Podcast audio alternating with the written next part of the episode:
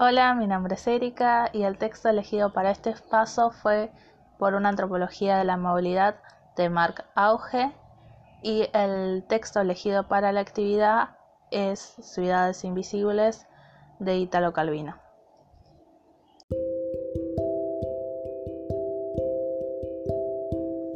Uno se da cuenta que se está volviendo viejo cuando ya no encuentra las cosas donde las dejó.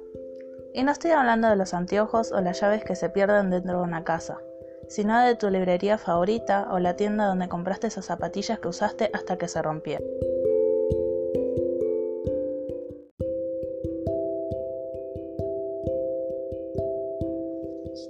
Esos lugares que vos pensabas eternos, pero que en realidad son totalmente modificables en este tiempo en la que la mayor venta gana y que no tiene tiempo para los recuerdos y la quietud.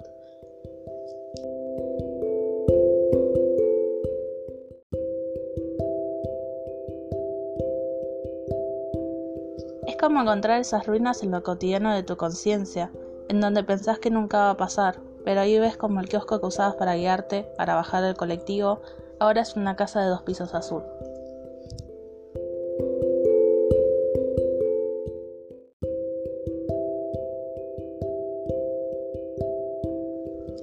Y parece que los cambios tranquilos, prolijos y silenciosos, en los que tal vez no te detienes a pensar normalmente, cuando te agarra un bajón te pega el doble, porque buscas tu pasado donde ya no está, en donde todo avanzó y donde ya no hay tantos lugares que buscar.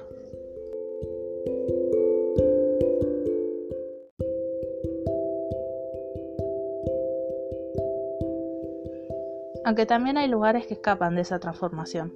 La plaza del centro de Lomas, con sus minis cambios, sigue siendo el mismo lugar en la que tomaba mates con mi amiga hablando de la vida o donde esperaba a mi mamá para ir de compras.